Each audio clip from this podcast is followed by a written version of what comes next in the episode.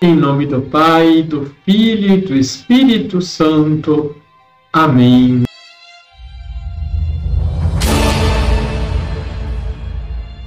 Olá, tudo bem com você?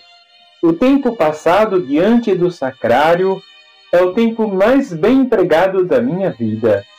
São Bento de Núrcia. Deixe o seu like, se inscreva aqui embaixo se você ainda não é inscrito, compartilhe. Liturgia, Liturgia diária. diária. Estamos na semana em que antecede a solenidade da Ascensão do Senhor. Na liturgia, a Igreja nos oferece o Evangelho de João, capítulo 16, versículos de 5 a 11. Jesus se despede de seus discípulos e procura fortalecê-los diante da proximidade da sua partida. Ele volta para o Pai. Seus discípulos ficam tristes, o que é algo natural. Eles devem esperar de Deus a realização de outra promessa. Se eu não for, não virá até vós o defensor, mas se eu me for, eu vou-lo mandarei. Nunca o Senhor nos abandonou. Ele volta para o Pai mas deixa na igreja e no coração de cada ser humano o seu espírito. O Espírito do Senhor nos fortalece, nos anima e nos ajuda no nosso testemunho de Cristo. Ele porá às claras as estruturas da graça e do pecado no mundo. Jesus diz: E quando vier, ele demonstrará ao mundo em que consistem o pecado, a justiça e o julgamento. O pecado porque não acreditaram em mim, a justiça porque vou para o Pai, de modo que não mais me vereis, e o julgamento, porque o chefe deste mundo já está condenado. Na sua ressurreição, Jesus condenou o príncipe deste mundo para sempre.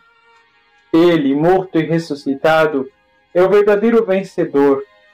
O mundo envolvido pela sua estrutura de pecado pode perseguir os discípulos de Jesus, mas os mesmos ao manifestar a obra de Deus, denunciam a maldade e o pecado daqueles que, acreditando no seu poder financeiro, ignoram Deus e a sua palavra. Diferentemente, aqueles que são discípulos de Cristo, guiados por seu Espírito, encontram forças na sua palavra para se opor à mentalidade deste mundo que cada vez mais se julga livre e que acaba por seduzir a muitos. Apesar de nossa fraqueza, o Espírito vem em nosso socorro, nos fortalece e nos anima, nos motiva a ir além e nos consola quando nos sentimos sem forças. Vamos rezar?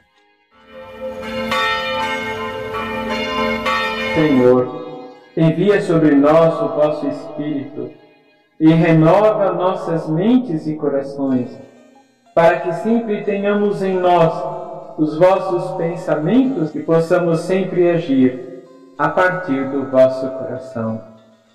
Que a vossa luz que brilha em nós possa iluminar o mundo e transformar toda a realidade de dor, morte e sofrimento.